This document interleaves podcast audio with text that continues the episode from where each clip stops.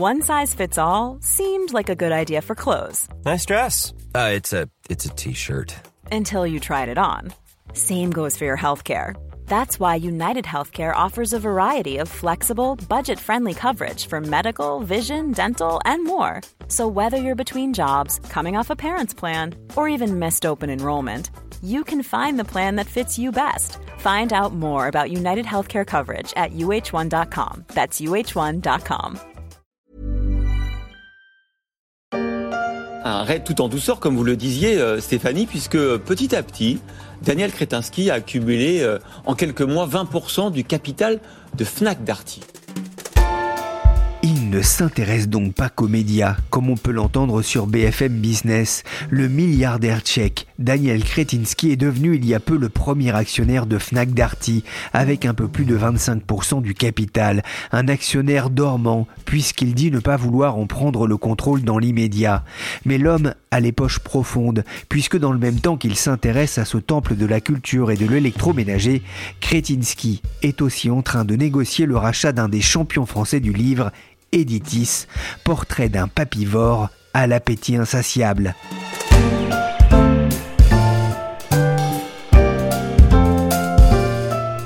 Je suis Pierrick Fay, vous écoutez La Story, le podcast d'actualité de la rédaction des Échos, un programme disponible sur toutes les plateformes de téléchargement et de streaming. Abonnez-vous pour ne manquer aucun épisode. Reports in the last 24 hours suggest that Daniel Katinsky wishes to purchase David Gold's shares of West Ham United for 150 million pounds. Il est décidément partout. Distribution, édition, journaux, télévision et même football. Puisqu'on l'entend ici par la voix d'un fan des Hammers, Daniel Kretinsky serait disposé à mettre 150 millions d'euros sur la table pour prendre une participation dans le club de West Ham United, club de la banlieue de Londres.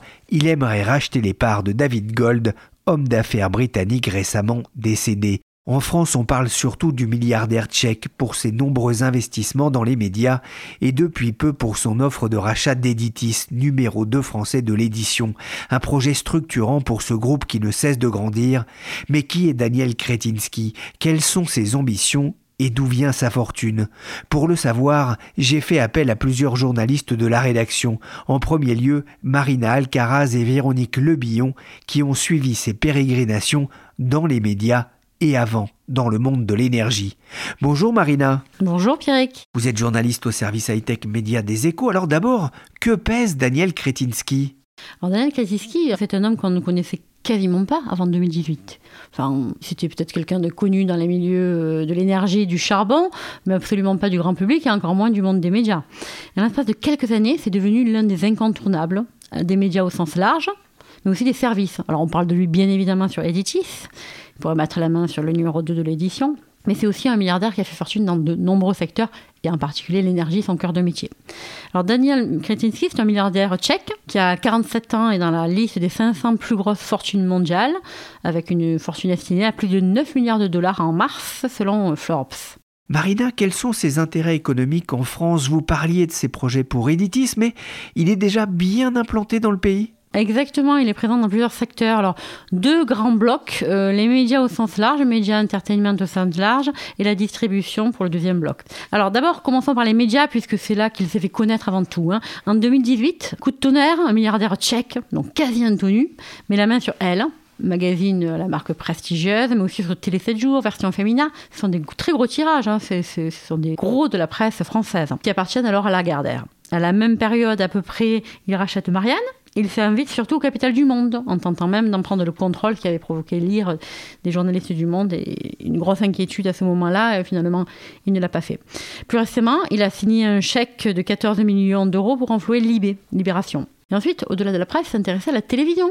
Daniel Kretinsky, on l'a vu à deux reprises s'intéresser à M6, une première fois euh, avant que le deal avec TF1 soit signé, et une deuxième fois plus récemment, l'automne dernier, lorsque le deal avec TF1 justement a capoté. Euh, il s'est intéressé de nouveau au dossier M6. Il a pris également une participation en TF1, il serait aujourd'hui autour de 9%. Il a justifié ça par un intérêt pour l'audiovisuel et une confiance dans l'économie française. Plus marginalement, il est également dans le studio de podcast Louis Média, que vous connaissez sans doute bien. Le voilà potentiellement dans l'édition. Ses proches disent en fait qu'il veut constituer un groupe de médias pluralistes, se diversifier dans les médias, les contenus, et écouter ses proches ou ses collaborateurs ou les gens qui le connaissent assez bien. Il ne s'arrêtera pas là, dans les médias, et on peut s'attendre à ce que Daniel Kretinsky soit encore présent euh, dans des prochains dossiers. Attends, j'ai pas fini. Alors on a parlé des médias, mais il est également présent dans la distribution. Il est un casino, dans Fnac Darty. Il est devenu le premier actionnaire de Fnac Darty en dépensant le seuil de 25% du capital selon une déclaration publiée devant la régulation boursier.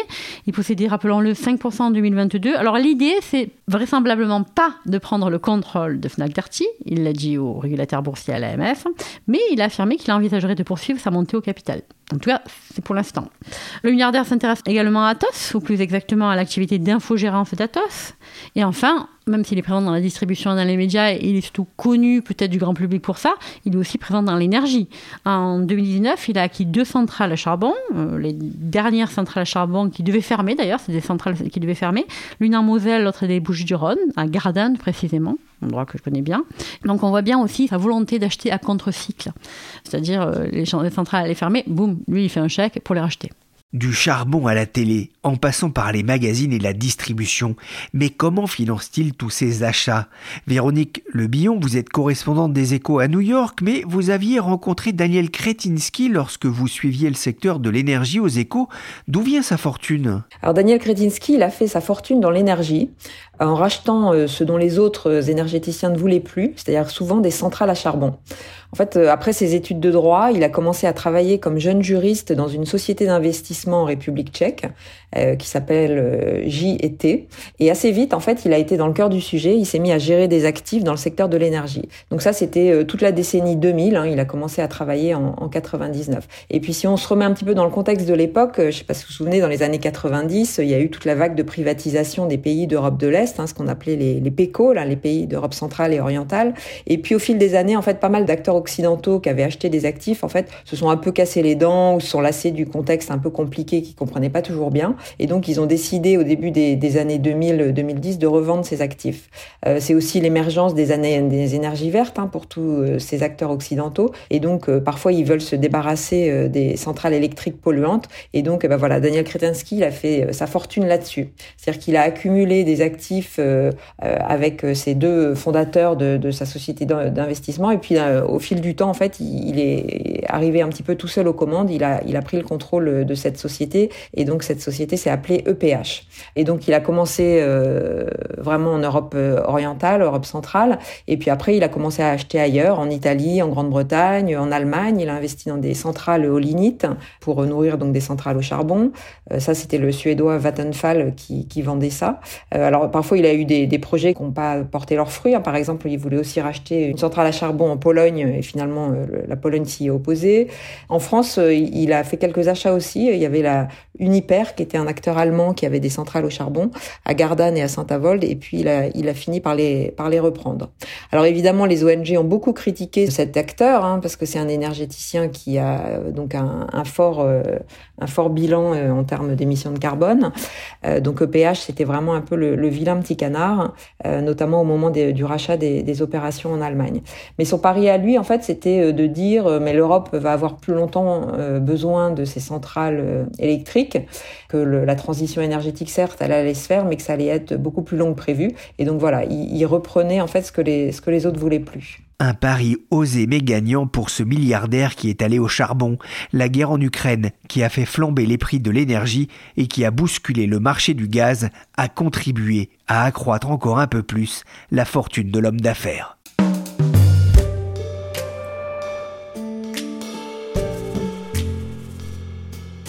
L'énergie, c'est son cœur de métier. Marina, pourquoi s'est-il intéressé à la presse? C'est vrai que ça peut paraître étonnant qu'un milliardaire tchèque euh, débarque dans la presse française. Alors, il avait quand même des médias en, Tchéquie, dont Blesk, qui est le quotidien le plus lu du pays.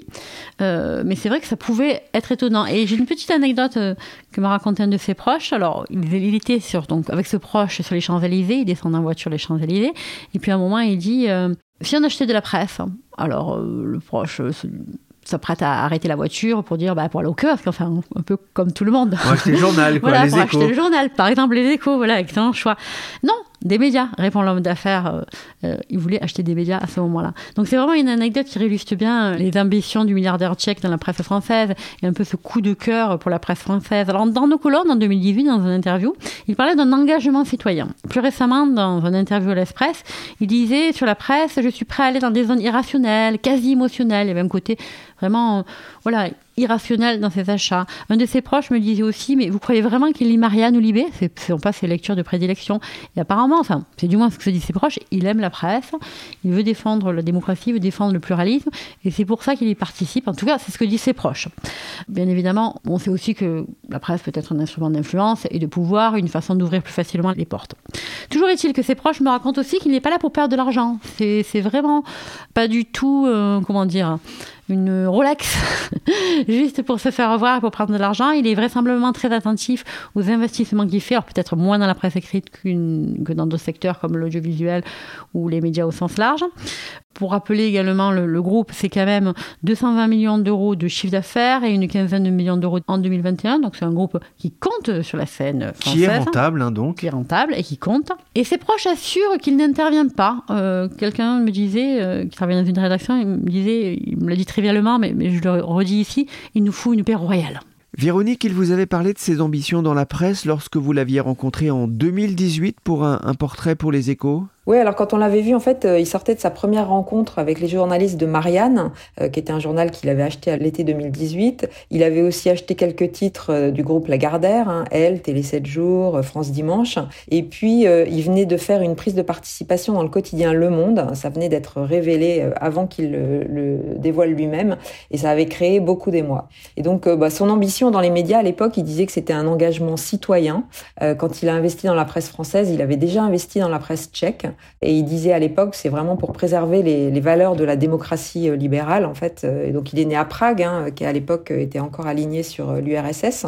Et donc, il voulait que les citoyens aient une opinion éclairée avant de voter, etc. il trouvait important de, participer, voilà, au soutien financier de, la presse. Et puis, la deuxième raison de cet investissement et de ses ambitions dans la presse, c'était aussi de, comme il disait, d'avoir une place à la table des discussions, notamment pour participer au débat sur les GAFA et tous ces médias numériques qui était en pleine, euh, en pleine évolution.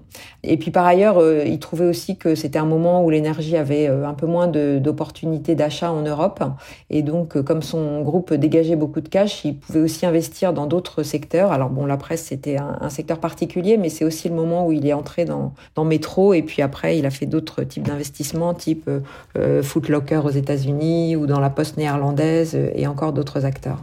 Daniel Kretinsky est né à Prague, il est le fils d'une juge à la Cour constitutionnelle et d'un professeur d'informatique. Véronique, d'où lui vient cet appétit pour la France? Alors Daniel Kretinsky parle très bien français, hein, il a vraiment juste une pointe d'accent. Et ce goût de la France, visiblement, lui vient de sa mère. Euh, enfin, en tout cas, c'est ce qu'il raconte. Hein. Bah, sa mère écoutait beaucoup de musique française, regardait des films français, et donc euh, il a étudié le français à l'école. Il raconte aussi qu'il a fait plein de voyages scolaires dans sa jeunesse et qu'il a comme ça tissé des liens euh, vraiment réguliers et, assez profonds avec avec la France. Et d'ailleurs, il a fait une petite partie de ses études, je crois, un semestre de droit à l'université de Dijon, donc en Bourgogne. Mais en fait, quand il commence à investir dans la presse en France, c'était pas non plus complètement sentimental, c'est-à-dire qu'il y avait quand même un, rationnel derrière qui était un peu la taille du marché français. C'est-à-dire que par rapport à la République tchèque où il avait déjà des journaux, il, estimait que investir en France, ça lui donnait quand même une visibilité, euh, voilà, un poids médiatique vraiment plus important que celui qu'il n'aurait jamais pu euh, avoir en restant euh, à Prague. Véronique, vous l'aviez rencontré, quelle impression vous avait-il fait à l'époque? Alors il a un côté un peu gendre idéal, hein. il est très courtois, et, euh, très poli. Euh, alors il boit du thé. On l'avait rencontré nous dans un des palaces parisiens euh, à l'hôtel Georges V, hein, près des Champs-Élysées. il s'excuse, vous voyez, de pas parler assez bien français, alors qu'en réalité il est totalement bilingue. Et d'ailleurs, en affaires, quand j'ai interrogé un petit peu des gens qui l'avaient côtoyé dans, dans, le secteur, et tout le monde me le décrivait un peu de la même manière, c'est-à-dire quelqu'un vraiment d'intelligent d'abord, évidemment, d'une certaine manière, mais aussi quelqu'un de poli et de quelqu'un respectant sa parole. ce qui dans dans les pays euh, de l'Est était euh, parfois euh, pas toujours le cas, ou en tout cas, voilà, il avait un côté un petit peu rassurant comme ça. Mais en même temps, on me disait aussi, c'est quelqu'un voilà qui n'a pas peur de transgresser, de prendre des risques.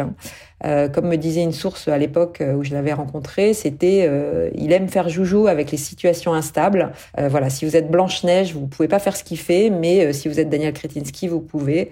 donc c'était aussi l'idée que comme il était moins gros que les grands énergéticiens qui avaient, disons, une réputation à tenir, etc., lui était beaucoup moins exposé et donc se permettait des choses plus voilà, plus audacieuse. Hein. Il est de retour, c'est le risque tout. Risqué pour gagner gros et pour l'instant ça semble payer. Marina, comment se sont passés ses premiers pas en France, lui qui, vous le disiez, était quasiment inconnu dans les médias Déjà, il faut savoir qu'il est francophone, il est francophile également, il aime la France et, aujourd'hui il vient environ tous les 15 jours en France. Pour autant, bien évidemment, ça a été une surprise, un tchèque qui vient, qui débarque dans la presse française, ça fait peur à tout le monde, ça fait peur aux journalistes dont il a rajouté les journaux, ça a fait peur aux autorités, ça a fait peur à Bercy, ça a fait peur à un haut lieu, bien évidemment. On lui a souvent reproché une certaine proximité avec Moscou, en tout cas des liens présumés avec Moscou, qu'il a toujours contesté haut et fort, et ses proches le rappellent haut et fort, non, il n'a aucun lien particulier de proximité avec Moscou, et ce n'est absolument pas le bras armé de la Russie. Marina, effectivement, elle nous disait que ses premiers pas euh, ont été un peu compliqués en France. Euh, Véronique, il vous avait parlé de ces rumeurs justement ce côté un peu trop proche des Russes? Oui, alors ça, c'est vraiment quelque chose qui l'agaçait beaucoup. C'est-à-dire qu'on le prenne pour un agent russe. Il trouvait ça euh, absurde et ridicule. Euh, en fait, euh, cette rumeur, elle venait notamment du fait que, au-delà de ses investissements dans des centrales électriques, il transportait, c'était aussi un acteur des infrastructures de gaz. C'est-à-dire qu'il avait racheté à Engie et E.ON, je crois, un réseau d'infrastructures qui s'appelle Ustream et qui transporte le gaz russe jusque notamment la Slovaquie et qui avait un temps intéressé les Russes. Et finalement, c'est lui qui l'avait emporté et donc, euh, euh, voilà, il y avait un peu cette idée de euh, pourquoi lui, quelles sont ses relations avec les Russes. mais il disait c'est complètement idiot. Il y a des tas d'énergéticiens qui ont des relations avec les Russes, enfin, ou qui transportent en tout cas du gaz russe et qui ne sont pas pour autant évidemment des, agents russes. Et il mettait ça un peu sur le compte que il était un peu dans ces pays d'Europe de l'Est et qu'il y a toujours un mélange des genres dans l'esprit des gens. Daniel Kretinsky a réussi en tout cas son entrée dans le monde des médias, mais Marina, que sait-on de lui côté vie privée? C'est un homme très riche, hein, comme je le disais, c'est une grande des fortunes mondiales, donc il a tous les attributs de la richesse qu'on peut imaginer, un château dans les Saônes, des équipes de foot, il a le Sparta Prague, euh, des bateaux qui ont valu d'ailleurs d'être cités dans, l'histoire des Panama Papers, il a, une île, enfin, il a investi ou une île privée ou, complètement une île privée ou Maldives, pour être honnête, je ne sais pas s'il a investi ou s'il est propriétaire totalement de son île privée. Mais un de ses proches me disait, bah là, il revient des Maldives, donc j'imagine qu'il y a la possibilité d'y aller dans tous les cas. Euh, mais c'est aussi un homme, au-delà d'être une des richesses mondiales les plus importantes, qui a un côté très cultivé. Ce n'est pas euh, un bling-bling en quelque sorte. Il est passionné de peinture ancienne. Quelqu'un m'a raconté que en 2018, enfin au moment où on le connaissait pas trop, Daniel Kretinsky avait dit bah, demain je vais à une exposition à Londres, enfin ou à une vente aux enchères à Londres. Et alors la personne avait imaginé que c'était pour un Jeff Koons ou quelque chose de très très connu. Et là, il lui avait sorti un peintre du XVIIe siècle euh, que très très très enfin peu connu, enfin du moins pointu. Et là, c'est vrai que ça, ça impressionne. Oh, dis donc, et ça c'est l'antenne satellite? Putain, fais gaffe C'est un immobile, le Kundelic, c'est hyper fragile ça. Et ça, c'est. Euh, Putain, attention, touche pas. C'est un monochrome de Whiteman. Oh. Une fortune, ça. Ah oui, ah oui, c'est un tableau, quoi. Le mec, il a peint l'Alaska, il est un peu. On sait qu'il est passionné de peinture ancienne. On sait que également il a un concubinage avec euh, une championne d'équitation, Anna euh, Kelnarova. Je voudrais pas écorcher son nom. Donc la fille d'un de ses ex-associés qui est décédé malheureusement. Ses proches le décrivent comme quelqu'un de très agréable, de très cultivé, très euh, vieille Europe, me dit-on. On me dit également qu'il déteste les conflits, qu'il trouve que ça fait perdre du temps, qu'il déteste les conflits, qu'il fait tout pour éviter les conflits. C'est quelqu'un de très smart. La manière dont on le décrit, il a l'air de très smart.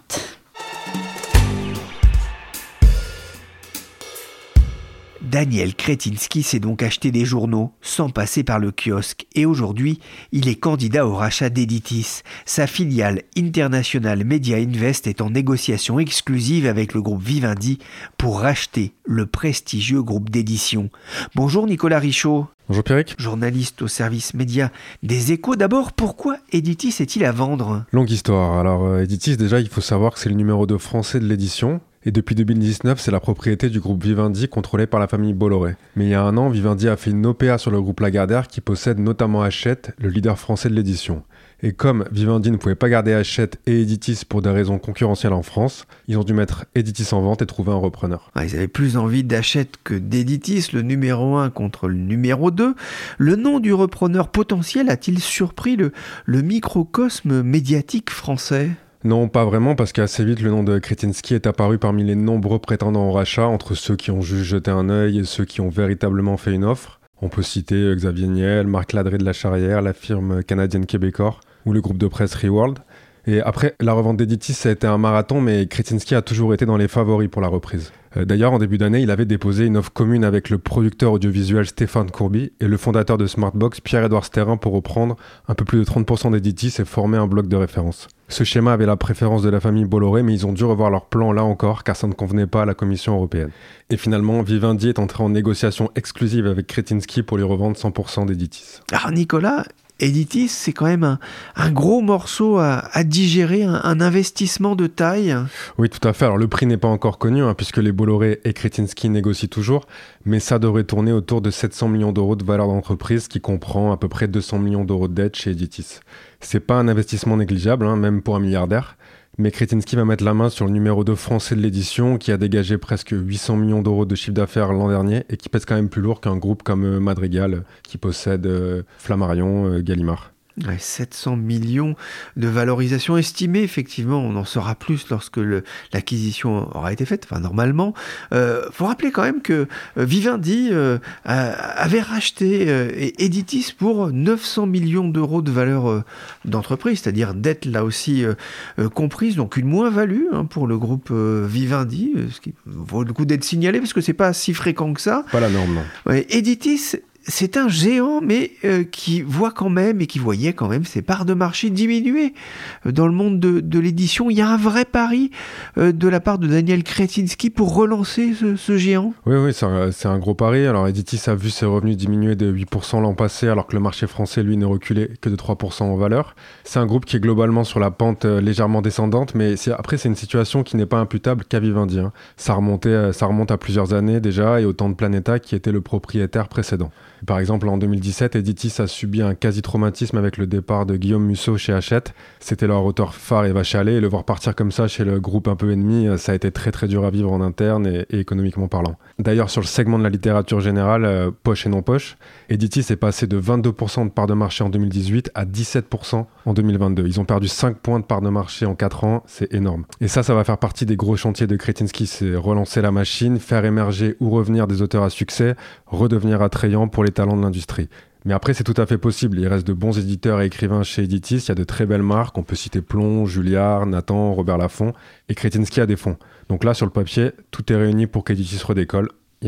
Pour en savoir plus sur les chantiers d'Editis dans le scolaire avec Nathan et Bordas chez Plomb ou pour attirer de nouveaux talents, je vous invite à retrouver l'enquête de Nicolas Richaud sur leséchos.fr.